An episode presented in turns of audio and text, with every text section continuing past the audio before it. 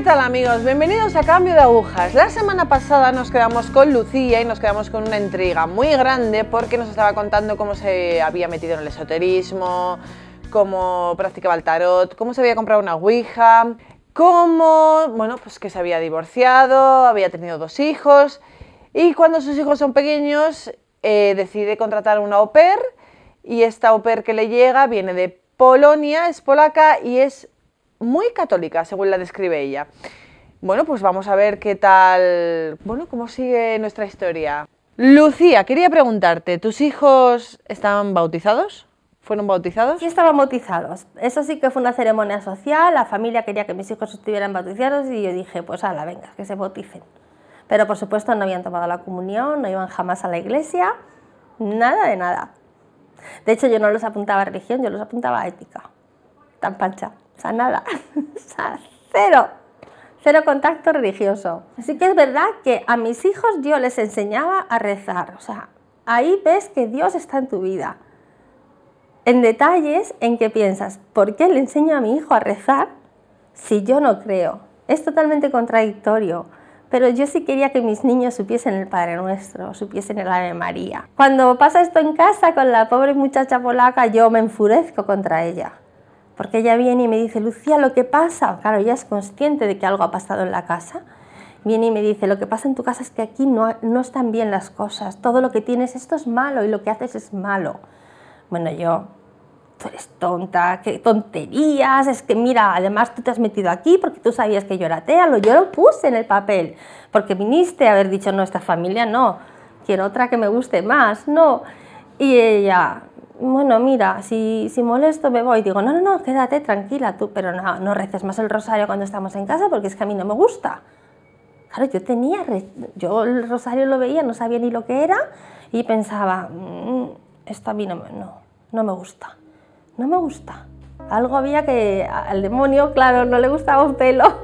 y entonces eh, esta pobre chica se fue y yo en ese momento decido que la pareja con la que estoy, pues veo que es infiel, veo que a mis hijos no los quiere como si fuesen sus hijos, aunque sí los quería, pero no de la manera que un padre quiere a sus hijos.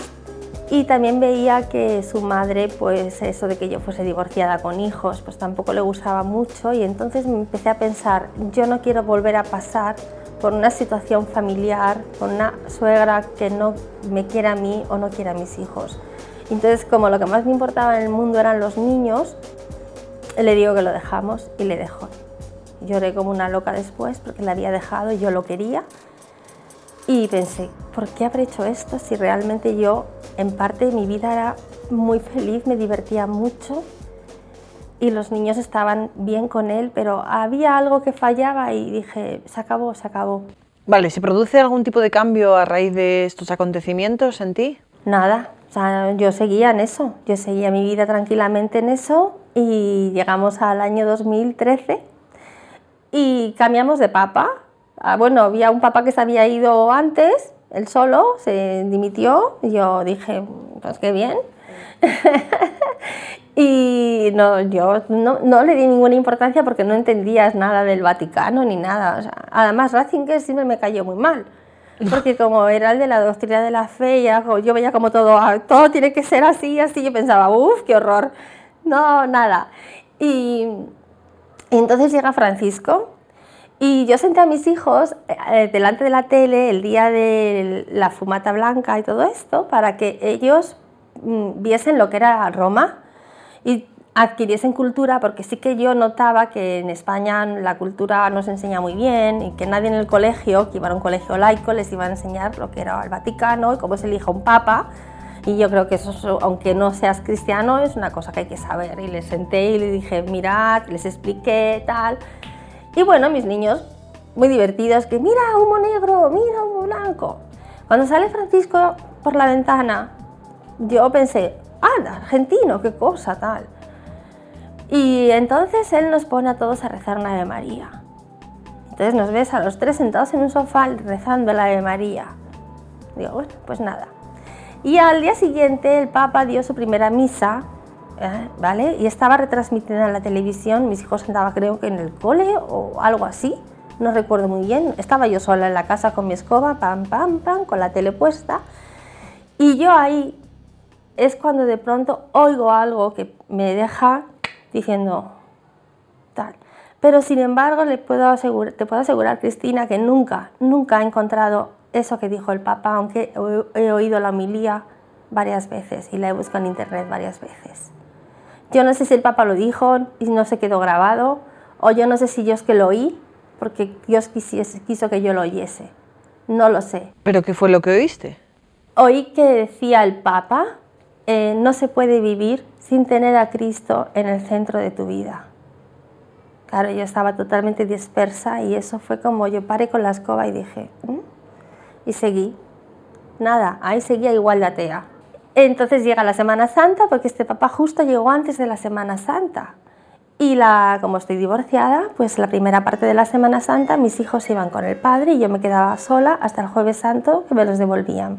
Entonces mis hijos se fueron dejándome atea y volvieron encontrándome convertida. Eh, vale, ¿y cómo se produce esta conversión? Esta conversión es que esto fue el lunes o martes santo, sé que fue el 18 de marzo del 2013 no recuerdo si era lunes santo o martes santo, ahora mismo soy incapaz de recordarlo. Yo me levanté sintiendo una sensación como de mucha inquietud, una inquietud distinta, porque yo había sufrido ataques de ansiedad, depresión, había sentido angustia también a veces por circunstancias de la vida. Y sí que es verdad una cosa, que cuando yo había dejado a este hombre, económicamente todo me empezó a ir fatal, y mis hijos eran dos chavalillos muy difíciles, claro, de padres divorciados, familia rota, poco contacto con otra familia, situaciones complicadas, un poco todo mal, todo mal y yo pensaba que todo estaba bien, o sea, absurdo, pero así era. Entonces yo a veces me sentaba en la escalera de mi casa y lloraba. Lloraba cuando pasaba necesidades físicas de decir, no tengo dinero para darles de comer, ¿qué voy a hacer? Me muero. Entonces ahí sí que yo decía, Dios mío, ayúdame, no puedo más. O sea, que pedías ayuda a Dios aunque no creías en Él. Sí, yo ahí decía, Dios mío, ayúdame, no puedo más, no puedo más. Y además estaba enferma, había empezado con un asunto físico que eh, es una fibromialgia combinada con una artritis reumatoide y han tardado años en diagnosticármelo porque no sabían qué tenía y me dolía todo, vomitaba, me mareaba, me caía. Lo pasé horrible y ahí en esas, en esas calamidades de mi vida donde me sentía profundamente sola, profundamente triste, con enormes responsabilidades, sin nadie que me ayudara porque mi familia nunca me ha ayudado a nada, a nada. Es una familia que nos queremos pero no nos tratamos, ¿vale? Pues ahí es cuando yo sí de verdad, lo, aseguro así, me sentaba en la escalera y decía, Dios mío, ayúdame, no puedo más. Llegas al límite, ¿qué pasa ese 18 de marzo? pues me levanto con una tremenda angustia. Esa angustia empieza, primero empieza como una especie de inquietud extraña que no había conocido antes. No tenía nada que hacer, la casa estaba hecha y yo pues me dedico, pues intento leer o intento hacer no sé qué y, yo esa angustia se iba transformando en una angustia cada vez más grande, más grande, más grande. Física, espiritual, mental, todo al mismo tiempo. Algo que yo no, no había experimentado nunca y que era devastador, devastador y empiezo pues a pasarlo muy mal. Yo sabía que no era un ataque de ansiedad, yo sabía que no era un ataque de pánico, yo sabía que no era agorafobia, porque todas esas cosas ya las había tenido antes y no era eso, era distinto. Y entonces yo lo único que podía hacer era aguantar, porque no quería salir a la calle en ese estado y estaba en casa. Y empecé a pasear por la casa, me sentaba, me levantaba, me sentaba, me levantaba, iba a la cocina, volvía al salón y así hasta que esa angustia creció tanto, tan tremendamente, que yo iba andando con las manos así en la cabeza, diciendo, no puedo, no puedo, no puedo, no puedo, no puedo, no, o sea, y ahí es cuando de pronto sé que eran las 3 de la tarde, eh, porque claro, yo miraba el reloj y pensaba, cuando me sentiré bien? Estoy, esto rarísimo. Y entre la, la cocina y el salón está un pequeño corredor y ahí es donde ya mm, empiezo a sentir que, como todo negro, un peso terrible, un peso terrible como es el peso del pecado, ¿sabes? Lo que pasa, Cristina, que cuando pasa esto, no eres consciente de que eso es el pecado. Yo no era consciente, yo sentía una angustia y me veía como si yo fuese a caer en un foso negro, un foso horrible, un foso sin fin, algo, algo espeluznante, de mucho miedo. Y entonces no te da, más que miedo, te da una angustia mortal, angustia mortal. Y entonces llega un momento en que ya no puedo más y me caigo redonda, al suelo, caigo boca arriba y yo oigo a mi cabeza que hace clon. Entonces sé que no estoy inconsciente, pero sé que soy incapaz de moverme. Y ahí es cuando estoy en el suelo, tirada en el suelo, cuando de pronto empiezo a notar que mi respiración está tranquila y que cada soplo de respiración que entra y sale de mí, dentro de mí es como si esa respiración estuviese acompañada por algo y es una sensación de inmenso amor de, una, de una... Es algo tan inexplicable porque respiraba conmigo, muy suave, un amor dulcísimo, dulcísimo. Yo estaba entre los, las lágrimas, eh, esta sensación, y estoy tumbada ahí sintiendo ese amor que sube, en mi pecho respira y suave y suave. No, no oía voces, no vi pasar mi vida delante de mí, no vi nada más porque aquello lo inundó todo. Pero ese amor que estaba dentro de mí y que yo desconocía por completo qué era, lo desconocía, también tiraba de mí.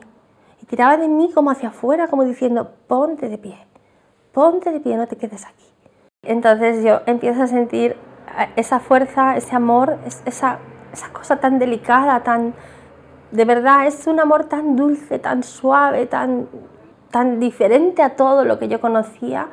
Y me decía, levántate. No es que me lo dijese, es que yo notaba como un tirón de mí, un tirón respirando que decía, hacia arriba, ya, arriba, levántate. O sea, aquí no puedes seguir. Y me puse de pie. Y cuando me puse de pie, me sentí totalmente descolocada, porque ya no era la persona que estaba antes en el salón o en la cocina, no esa angustia había desaparecido, era otra persona distinta, pero estaba totalmente fuera de mí. O sea, empecé a estar súper asustada y súper nerviosa, ¿no? Entonces me puse, salí corriendo, me puse lo primero que encontré en casa. Yo creo que nunca he salido a la calle peor vestida. la peor coleta que me he hecho en mi vida, los, un calcetín de cara, el, el chándal más viejo y así llegué a la parroquia, corriendo como una loca ¿Y por qué a la parroquia? Pues no lo sé. Yo necesitaba hablar con alguien. Y entonces, ¿a quién le vas a contar estas? ¿Algo así? Sí, yo, yo, yo llegué a la parroquia sin saber ni cómo, ni, es que no razonaba. O sea, yo ahí no era un ser racional, era un ser movido por el amor de Dios. Y no me dio tiempo a pensar nada. No me dio tiempo. Yo llegué a la parroquia y vi que salía de la pequeña capilla que hay, que hay dos capillas, una grande y una chiquitina, un sacerdote vestido de negro con su sotana, ¿no? con su clayerman, se llama, ¿no? Sí, claro, yo me agarro para él y le digo, necesito algún sacerdote. Y claro, me miró diciendo, pues ¿qué crees que soy yo? Si llevo alzacuellos y voy de negro, soy sacerdote, ¿no? Y yo, ya, tiene que ser ya. Y me dijo, dame cinco minutos. Y claro, yo le digo, no, no, no, tiene que ser ya, o me muero. Y claro, se quedó y me recibió al cabo de unos minutos, que sí que me hizo esperar. Y ahí es cuando me viene pues la llorera padre, empieza a decir, mi vida es un desastre, yo pensaba que todo estaba bien y todo es fatal, fatal. Y él escuchó todo lo que yo solté y le dije lo que me había pasado. Claro, cuando él escuchó que yo le dije es que yo me he caído y sentido una cosa impresionante, tal. Él escuchó todo, tal como yo te lo he contado a ti. Y claro, me escuchaba como así, ¿no? Muy, sin mirarme mucho, pero muy, muy atento, muy concentrado claro, yo no tenía experiencia de tratar con sacerdotes, pensaba, será normal que mm, piensen así. Y ella me pregunta, ¿y tú sabes quién era San Pablo? ¿San Pablo? Digo, sí, bueno, era uno que, que iba persiguiendo cristianos y que Jesús lo tiró del caballo y que allí le dijo, ¿por qué me persigues? o algo así. Pero claro, yo no persigo cristianos, ¿qué tiene que ser? ¿Por qué me pregunta esto si yo no persigo a nadie? Me dice, ¿y no crees que te ha pasado lo mismo? Digo, bueno, no, no sé. Quizás iba en burro yo, pero en caballo no. O sea, esto no tiene nada. O sea, aún así no reaccionaba, ¿no? Entonces ya la siguiente pregunta que, me hace es, mm, pero entonces, quién, quién, te ha hecho esto? ¿Qué ha sido? Explícale quién. ¿Ha sido alguien? ¿Ha sido algo? o a lo mejor estamos aquí haciendo el tonto, explícame qué ha sido. Y entonces cuando yo ya me quedo parada, ya después de haber escuchado lo de San Pablo, digo, ha sido Dios, ha sido Dios. Y así soy consciente de verdad que lo que había pasado en mi vida había sido que Dios había llegado así. Fue un cambio de agujas sin previo aviso. Sin previo aviso. Así, fuas, ya. ¿Y eso hizo que entrara Dios en tu vida, que lo dejaras todo lo anterior? Todo, de inmediato, todo todo. O sea, es que me cambió al momento todo. Bueno, yo el primer día que llegué a casa no cambié nada, pero al día siguiente salió todo lo que había en mi casa, lo tiré a la basura. Todo. Las brujas, los duendes, todo, todo. Después de estar hablando con él y ya decirme, lo que ha pasado en tu vida es Dios. Tú has sentido a Dios y ahora dime qué quieres hacer. Yo, mi pregunta es, ¿te quieres confesar? Madre mía. Digo, sí, me quiero confesar. Hacía no sé cuántos años que no había confesado, más de 20 o yo que sé, un montón de años. Y claro, me tomo en serio la confesión, intento contarle todo lo que he hecho. Claro, todo lo que he hecho era, me parecía todo horrible, horrible. Es cuando me doy cuenta de qué mal estaba mi vida, qué desastre. Yo pensaba que iba bien, pero ¿cómo pude pensar que iba bien si era, una, era lo peor? Total que me, me absuelve de mis pecados Luego nos levantamos, me da un abrazo muy grande, enhorabuena, bienvenida, mañana te quiero aquí, que ya, tú vete ahora a casa a descansar, descansa, no te preocupes de nada. Yo, a casa otra vez, Dios mío, espero que no pase nada y tal. Tú mañana tranquila aquí, ven a comulgar, que va, todo, va a ir todo muy bien. Cuando voy caminando por la calle, de vuelta a casa, es cuando a mí empiezo a notar algo extraño, algo que me deja muy sorprendida.